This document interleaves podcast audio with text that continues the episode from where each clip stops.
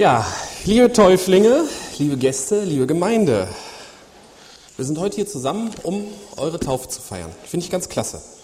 Ich möchte mich kurz vorstellen. Ähm, mein Name ist Peter Schütt, ich bin 39, verheiratet, habe vier Kinder und bin von Beruf Softwareentwickler. Ja, ich finde das klasse, dass wir so viele heute hier zu Gast haben. Also auch, dass die Empore voll ist, total super. Manch einer von Ihnen oder von euch war vielleicht noch nie in einer Baptistengemeinde und war etwas irritiert, als er hörte, dass man sich als Erwachsener oder Jugendlicher taufen lassen will. Ich kann mich noch an meine eigene Taufe erinnern, das ist so 19 Jahre her. Und ich hatte damals, genau wie ihr heute auch, meine Freunde und Verwandte eingeladen. Und damals begegnete mir so zum Teil bei manchen Leuten so eine gewisse Irritation. Ne, es ist halt doch ungewöhnlich, dass man als Erwachsener, ich war damals 20, sich taufen lässt. Zumal ich war ja als Baby schon getauft. Einer meiner Freunde meinte auch, als ich ihn dann zu meiner Taufe einlud, oh, wie soll er denn heißen, der Kleine? Ich möchte Sie, euch ein wenig mitnehmen und ein bisschen darüber sprechen, warum man sich als Jugendlicher oder Erwachsener taufen lässt. Zuallererst, was die Taufe nicht ist. Die Taufe dient nicht zur Namensgebung. Ne? Die Kleinen hier haben ja alle schon Namen. Die Taufe ist auch kein Aufnahmeritual in unserer Gemeinde. Ne? Man kann sich hier zum Beispiel auch taufen lassen, wenn man hier gar nicht Mitglied werden will. Und wir nehmen auch Menschen in unsere Gemeinde als Mitglied auf, die in anderen Gemeinden, auch in Nicht-Baptisten-Gemeinden, getauft wurden. Allerdings ist es uns dabei wichtig, dass man sich taufen lassen, nach einer bewussten eigenen Entscheidung. Die Taufe ist auch kein magischer Akt, wo man jetzt durch das Untertauchen passiert jetzt wupp irgendwas. Ähm, nein. Aber was ist nun die Taufe? Ich möchte dazu einen Bibeltext aus dem Römerbrief vorlesen, Kapitel 6, 5, 3, Vers 3 bis 5. Oder wisst ihr etwa nicht, dass alle, die im Namen Jesu Christi getauft wurden, Anteil an seinem Tod haben? Durch die Taufe sind wir also mit Christus gestorben und begraben. Und wie Christus durch die Herrlichkeit und Macht seines Vaters von den Toten auferweckt wurde, so sollen auch wir ein neues Leben führen. Denn wenn wir in der Taufe sein Todesschicksal mit ihm geteilt haben, so werden wir auch mit ihm leben. Also wer getauft wird, hat Anteil an Jesu Tod. Und durch die Taufe wird das sichtbar, denn die Taufe ist quasi das Begräbnis. Weiterhin hat ein Getaufter durch die Auferstehung von Jesus Anteil an einem neuen Leben. Da möchte ich später noch genauer drauf eingehen. Die Taufe, die also hier gleich stattfindet, ist eine symbolische Handlung. Es gibt übrigens keine Vorschriften der Bibel, wie das so im Detail ablaufen soll. Ich habe mal so ein bisschen im Internet geguckt, ne, bei Wikipedia, da waren sehr ausführliche Artikel über die Taufe. Das griechische Wort für Taufen heißt Baptisein, wie immer man das auch ausspricht, und das kann man auch mit Untertauchen übersetzen. Und bis zum 12. Jahrhundert war die Taufe durch Untertauchen in fast allen Kirchen auch üblich. Und auch die in der Bibel überlieferten Taufen fanden durch Untertauchen statt. Das ist irgendwie auch logisch, wenn man sich die Symbolik nochmal vor Augen führt. Das alte Leben wird im Wasser symbolisch begraben und das Auftauchen aus dem Wasser symbolisiert das neue Leben mit Jesus Christus durch dessen Auferstehung. Für die Kleidung der Täuflinge gibt es eigentlich gar keine Vorschriften. Ich persönlich hatte damals bei meiner Taufe so ein langes weißes Kleid an und was auch in vielen Gemeinden heute noch üblich ist, Häufig ziehen auch Täuflinge äh, in Baptistengemeinden auch direkt weiße Kleider zur Taufe an. Aber unsere Täuflinge haben sich was Besonderes überlegt. Sie haben sich jetzt bewusst normalfarbige Straßenkleidung angezogen und werden nach der Taufe weiße Kleidung anziehen.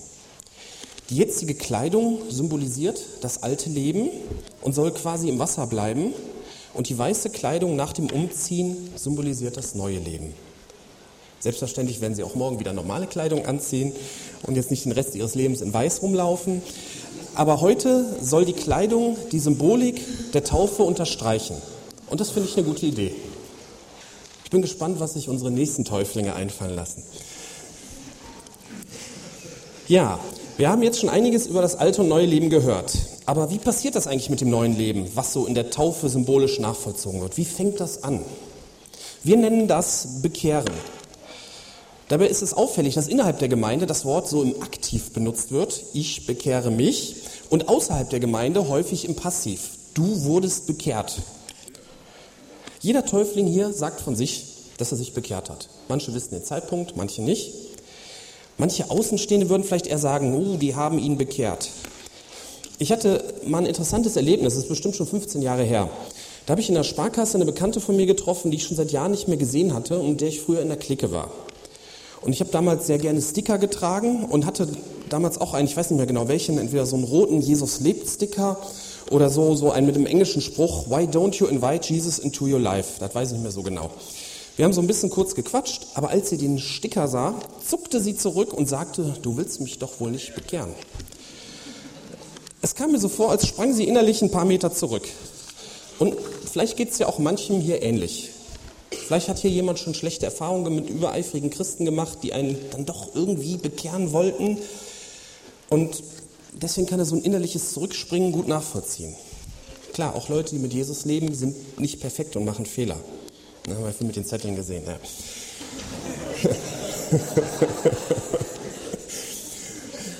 Aber wir bevorzugen Bekehrung aktiv. Jeder bekehrt sich selber. Wir werden also niemanden versuchen zu bekehren. Und heutzutage wird das Wort bekehren auch oft gar nicht mehr benutzt, sondern man sagt lieber entscheiden. Denn es ist klar, dass man sich selbst entscheidet und man wird nicht von anderen entschieden. Wozu bekehrt man sich nun? Oder besser, für wen entscheidet man sich?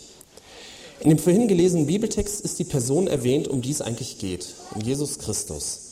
Jeder Täufling hier hat sich für Jesus Christus entschieden.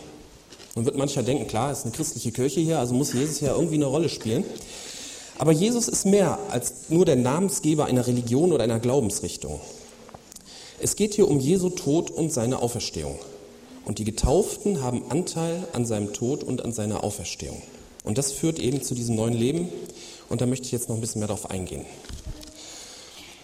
Viele Menschen denken, als Christ zu leben bedeutet in erster Linie, sich an viele Vorschriften zu halten. Und es gibt in der Bibel auch eine ganze Menge Texte, wo solche Vorschriften drinstehen oder was wie Vorschriften auszusehen scheint. Wir haben als Gemeinde in den letzten Wochen uns mit dem ähm, Epheserbrief intensiv beschäftigt und da sind auch eine ganze Menge solcher Texte drin. Und ich möchte da einfach mal einen Text draus vorlesen, aus Epheser 4, 25 bis 32. Belügt euch also nicht länger, sondern sagt die Wahrheit. Wir sind doch als Christen Glieder eines Leibes, der Gemeinde Jesu. Wenn ihr zornig seid, dann macht es nicht noch schlimmer, indem ihr unversöhnlich bleibt. Lasst die Sonne nicht untergehen, ohne dass ihr euch vergeben habt. Gebt dem Teufel keine Chance, Unfrieden zu stiften. Wer früher gestohlen hat, der soll sich jetzt eine ehrliche Arbeit suchen, damit er auch Notleidenden helfen kann. Redet nicht schlecht voneinander. Was ihr sagt, soll für jeden gut und hilfreich sein, eine Wohltat für alle. Sonst beleidigt ihr den Heiligen Geist, den Gott euch gegeben hat. Er ist doch euer Bürger dafür, dass der Tag der Erlösung kommt. Mit Bitterkeit, Jähzorn, Wut, gehässigem Gerede oder anderen Gemeinheiten sollt ihr nichts mehr zu tun haben. Seid vielmehr freundlich und barmherzig, immer bereit, einander zu vergeben, so wie Gott euch durch Jesus Christus vergeben hat. Das sind ja hier ethische Ansprüche, die die meisten hier wohl unterschreiben würden. Wahrheit sagen, einander vergeben, nicht klauen, nicht schlecht voneinander reden, das ist doch generell richtig. Auch nicht nur für Leute, die zu Jesus gehören. Bloß wenn man ins Detail geht, dann merkt man, dass es gar nicht so einfach ist. Immer die Wahrheit sagen, immer bereit sein zu vergeben, keine Gemeinheiten. Aber was ist denn, wenn jemand anders zu mir gemein ist? Ich persönlich glaube, dass man aus eigener Kraft gar nicht so leben kann. Hm? Glaubt ihr, dass man das kann? So von heute und morgen sicherlich nicht an einem Jahr. Ne? Man fängt heute an, trainiert fleißig, in einem Jahr hat man es geschafft, dann erfüllt man die ethischen Normen der Bibel. Aber wir schaffen es ja noch nicht mal, irgendwelche Silvestervorsätze über den Januar hinaus durchzuhalten. Und außerdem, wir wollen ja eigentlich gar nicht so leben. Ne? So ein bisschen gehässiges Gerede tut doch manchmal ganz gut. Oder Rache ist süß. Was soll denn dann der Unsinn mit der Vergebung? Das passt ja gar nicht. Wir schaffen es doch gerade mal so zu leben, dass wir nett zu unserer Familie, unseren Freunden sind, nicht ins Gefängnis kommen und nicht zu viel Ärger beim Finanzamt bekommen. Alles, was darüber hinausgeht, ist doch unrealistisch, oder?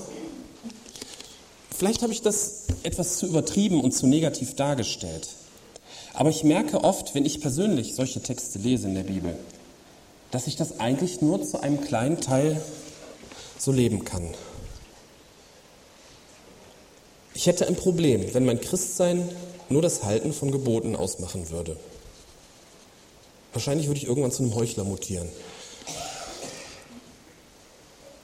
Nun möchte ich einen Bibeltext vorlesen, der erklärt, was Christsein wirklich ausmacht. Johannes 1, 9 bis 13.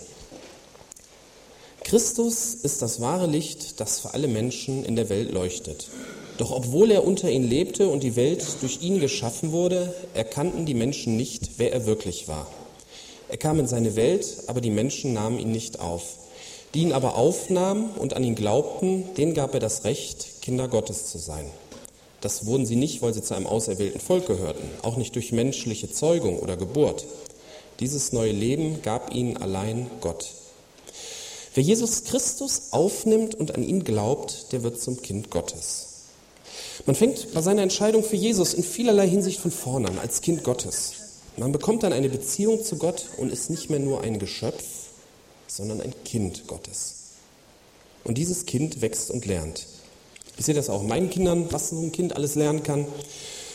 Dinge, die erst so ganz unmöglich zu sein scheinen. Ne, so auf Klo gehen, selbstständig essen, anziehen und so. Das lernt es im Laufe der Zeit ganz selbstverständlich, während es heranwächst.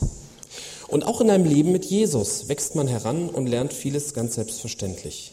Und das ist weitgehend unabhängig vom leiblichen Alter. Oft merkt man auch gar nicht, wie man sich verändert. Ich möchte das mal mit einem Baum vergleichen. Ich habe früher, so vor 30 Jahren, da am Rathaus am Bischerhof gewohnt und da standen mehrere Bäume herum. Und da war ein Baum, der war so hm, ungefähr zwei Meter groß, der war so ganz komisch gewachsen, wie so ein, so ein Bock zum Turmspringen. Und da bin ich dann so als 8-, 9-Jähriger draufgeklettert und habe erstmal so Reiten gespielt. Das war irgendwie total cool in der Höhe, hat auch richtig Spaß gemacht. Mir war damals auch nicht bewusst, dass dieser Baum wächst. Bloß wenn ich da jetzt vorbeigehe, ist der Baum 8 Meter hoch. Da kann ich mich dann wohl nicht mehr draufsetzen. Und genauso bemerkt man oft die Veränderung von Menschen, die mit Jesus begonnen haben, erst nach längerer Zeit, wenn man es dann mit dem Anfang vergleicht. Ich möchte noch ein bisschen weiter mit dem Beispiel mit dem Baum bleiben. Was trägt denn der Baum dazu bei, dass er wächst? Drückt er irgendwie so, hm, ich muss wachsen? Nein, er macht zwei Sachen. Er streckt seine Wurzeln in die Erde aus zum Wasser und er dreht die Blätter so weit es geht zum Licht. Das Wachsen kommt dann von alleine. Und so ist es auch bei uns. Man kann das Wachstum nicht erzwingen. Man kann nur die richtigen Voraussetzungen schaffen und dann kommt das Wachstum von alleine. In Kolosser 2, 6 und 7, ihr habt Christus als euren Herrn angenommen, so lebt auch in ihm und tut seinen Willen. Wie ein Baum in der Erde, so sollt ihr in Christus fest verwurzelt bleiben. Nur er soll das Fundament eures Lebens sein. Haltet fest an dem Glauben, den man euch lehrte, und dankt Gott für alles, was er euch geschenkt hat. Jesus Christus muss das Fundament sein. Hier geht es nicht darum, dass man Gesetze lernt und versucht zu halten. Man muss in Jesus Christus verwurzelt sein. Und wie geht das? Bereit sein, auf Gott zu hören, durch Lesen der Bibel, durch Hören von Predigten, auch durch den Austausch mit anderen Christen. In Römer 10, Vers 17 steht, der Glaube kommt aus der Predigt, das Predigen aber durch das Wort Gottes. Und es geht hier nicht darum, dass ihr jetzt alles schluckt, was hier von hier vorne gesagt wird. Im Gegenteil. In einer anderen Bibelstelle steht auch, über, ist über eine Gemeinde in Beroea berichtet. Sie waren bereit, das Wort Gottes anzunehmen. Sie hörten sich aufmerksam an, was Paulus und Silas lehrten wobei sie täglich nachforschten, ob das mit der Heiligen Schrift übereinstimmt. Sie haben aufmerksam zugehört, aber auch geprüft, ob es stimmt. Die Bibel ist nun einmal die Hauptleitung, über die Gott mit uns spricht. Deshalb nimmt sie eine ganz zentrale Rolle ein, wenn man in Jesus Christus verwurzelt sein möchte. Aber da man nicht alleine die Weisheit mit Löffeln gefressen hat, ist der Austausch mit anderen Menschen, die zu Jesus gehören, wichtig. Das ist ein Geben und ein Nehmen. Kommen wir zu dem Baum zurück. Wir hatten also das Ausstrecken der Wurzeln in die Erde zum Wasser. Und außerdem wendet der Baum seine Blätter zum Licht, so gut es geht. Ihr habt das vielleicht schon mal bei Zimmerpflanzen gesehen, wenn man die so vom Licht wegdreht, dauert es ein paar Tage und die Blätter haben sich wieder zum Licht hingedreht. Bei einem Baum ist es natürlich etwas schwieriger, aber auch da kann es noch Änderungen geben. Was bedeutet nun das Licht? In einem Vers, den ich am Anfang gelesen habe, wurde Jesus als das wahre Licht, das für alle Menschen leuchtet, bezeichnet. Ein Mensch kann am Leben von Jesus Christus sehen, wie Gott sich das Leben eines Menschen so vorstellt. Und er kann versuchen, auch so zu leben. Also so Bibeltexte, wo beschrieben wird, wie man als Christ leben soll, sind also nicht nutzlos, auch wenn wir die Maßstäbe oft nicht erfüllen können. Wenn wir aber in Jesus Christus verwurzelt sind, dann kann man versuchen, gottgemäß zu leben und man wird es immer mehr lernen. Ne, die Blätter zeigen die richtige Richtung, also wächst er auch in die richtige Richtung. Wir werden zwar oft genug versagen, aber wir werden in die richtige Richtung wachsen und uns immer mehr zum Guten verändern, wenn wir das wollen. Wir sind natürlich niemals perfekt hier auf Erden, aber das ist auch nicht wichtig. Hauptsache, wir sind mit Jesus unterwegs. Vielleicht ist das jetzt hier manch einem zu sehr auf Jesus Christus fixiert, aber das ist nun mal so. Ohne Jesus wäre das hier alles nutzlos. Da könnte man hier in den Räumen auch ein Museum oder eine Lagerhalle machen. Wenn wir Jesus nicht hätten, bräuchten wir uns hier sonntags nicht zu treffen. Das Kennzeichen unseres neuen Lebens ist die Verbindung mit Jesus Christus. Ich möchte noch auf einige Unterschiede zwischen altem und neuem Leben eingehen. Manch einer denkt vielleicht so ein bisschen hier, ein bisschen ist das vielleicht wie Sekte hier. Also ich habe einen alten Jugendfreund von mir, der begrüßt mich immer ganz locker, wenn ich ihn mal treffe. Na, wie geht's so in eurer Sekte? Er meint das nur scherzhaft, aber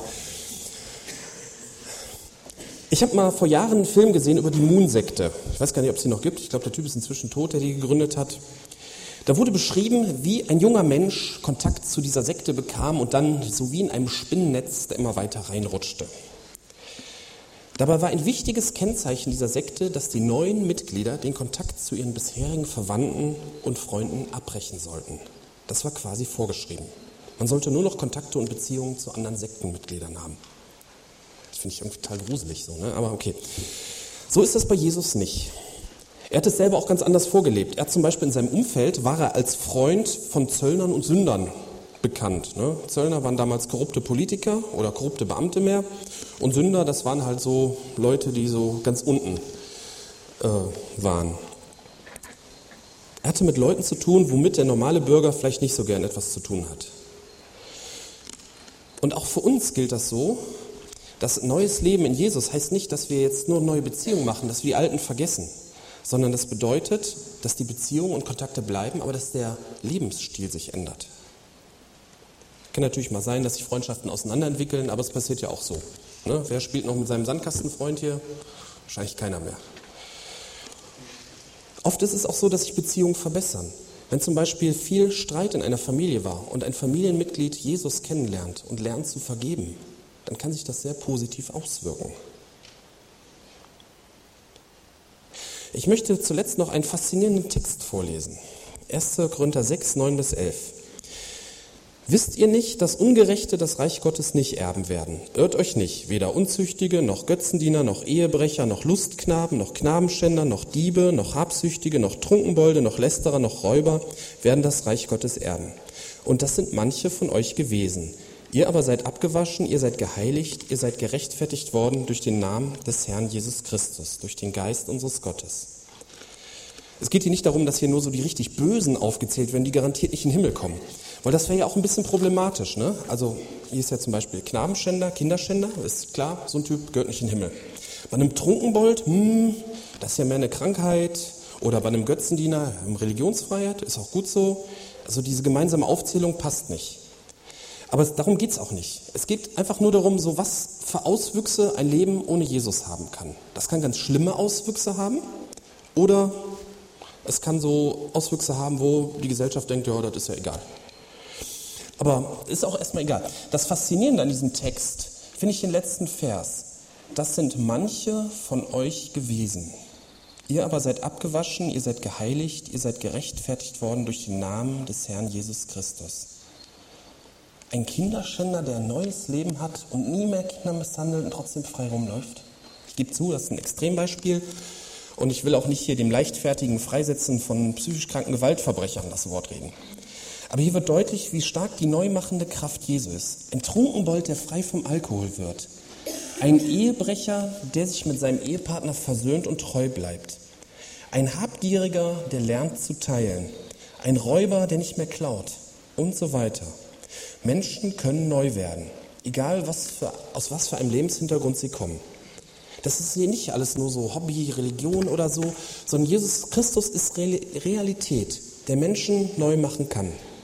Das geht natürlich nicht von heute auf morgen, sondern wie erwähnt, wie schon gesagt, es braucht Wachstum und auch Hilfe von anderen. Und lieben Teufel, ich glaube nicht, dass ihr zu diesen Extremfällen gehört, aber ihr wird deutlich, für Jesus ist nichts unmöglich, auch nicht in eurem Leben, auch nicht in meinem Leben. Ich war vor über zehn Jahren oft bei Veranstaltungen einer Gefährdetenhilfe, die sich so um Knackes gekümmert hat. Habe ich hier zum Teil schon mal erzählt. Das war eine christliche Organisation, die nimmt Strafgefangene auf und in eigene Familien und hilft ins normale Leben zurückzukommen. Und da habe ich Extremfälle kennengelernt, die von Gott verändert wurden. Ich selber komme aus einem bürgerlichen Hintergrund, bin ja gar nicht so extrem. Aber da habe ich Leute kennengelernt. Zum Beispiel einer der damaligen Leiter der Gefährtenhilfe, der hat seine Oma als junger Mann beklaut, hat das ganze Konto leer geräumt von ihr und hat dann High Life gemacht. Hat auch viele andere Menschen betrogen, hatte nie einen richtigen Job und hat sich immer irgendwie durchgemogelt. Und dann hat er Jesus kennengelernt. Er hat dann angefangen, als Maurer zu arbeiten und ist zu allen Leuten hingegangen, die er betrogen hatte und hat angefangen, seine Schulden abzustottern. So viel eben, wie sein Gehalt hergab. Und dann hat er mit seiner Frau ehemalige Häftlinge in seine Familie aufgenommen, hat mit ihnen zusammen gelebt und vielen von ihnen zum ersten Mal sowas wie ein Familienleben gegeben.